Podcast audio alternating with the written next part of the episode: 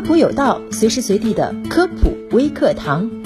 最近有朋友问小普说：“当你走神儿的时候，大脑究竟在干什么呢？”快一起来看看吧。大家或多或少都会有走神儿的经历，最尴尬的瞬间莫过于当你正走神儿走得出神入化的时候，被老师或领导点起来回答问题，这让很多人觉得走神儿是一件非常不好的事情。那么走神儿真的是一件不好的事情吗？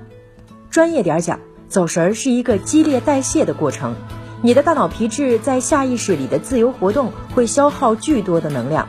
当我们走神儿的时候，大脑内侧前额叶皮质上的默认网络会被激活，同时执行网络也会被激活。那这个默认网络和执行网络到底是什么东西呢？其实这俩网络就是大脑的几个区域组成的神经网络。执行网络可不一般，负责解决高度复杂的问题，而默认网络就显得有点不务正业了。它在你清醒但不关注某一事物的时候异常活跃。说白了，就是在你走神儿还不自知的情况下，执行网络会跟着默认网络一起嗨起来。就这样，你的大脑开启了一段忙碌的精神漫游。说到这儿啊，小普不得不提醒一下大家了。一般的脑部活动，在一个神经网络被激活的时候，另一个就直接休眠了。而走神儿竟然能同时让这俩神经网络一起工作，这么看来，走神儿是不是很厉害呢？确实，在默认网络活跃的时候，执行网络也跟着一起活跃呢。所以看出来了吧？走神儿并不是你想的一无是处，人家也是带着思考的。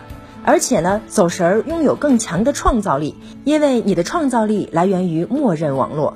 很多科学家经过广泛的研究之后发现，创造力依赖于思想漫游的默认网络。简单的说，走神儿可能会提高大家的创造力，并不像大家看到的那样一无是处。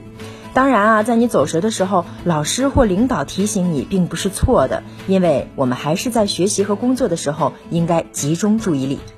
好了，以上就是今天科普有道的全部内容了，非常感谢您的收听，下期我们不见不散。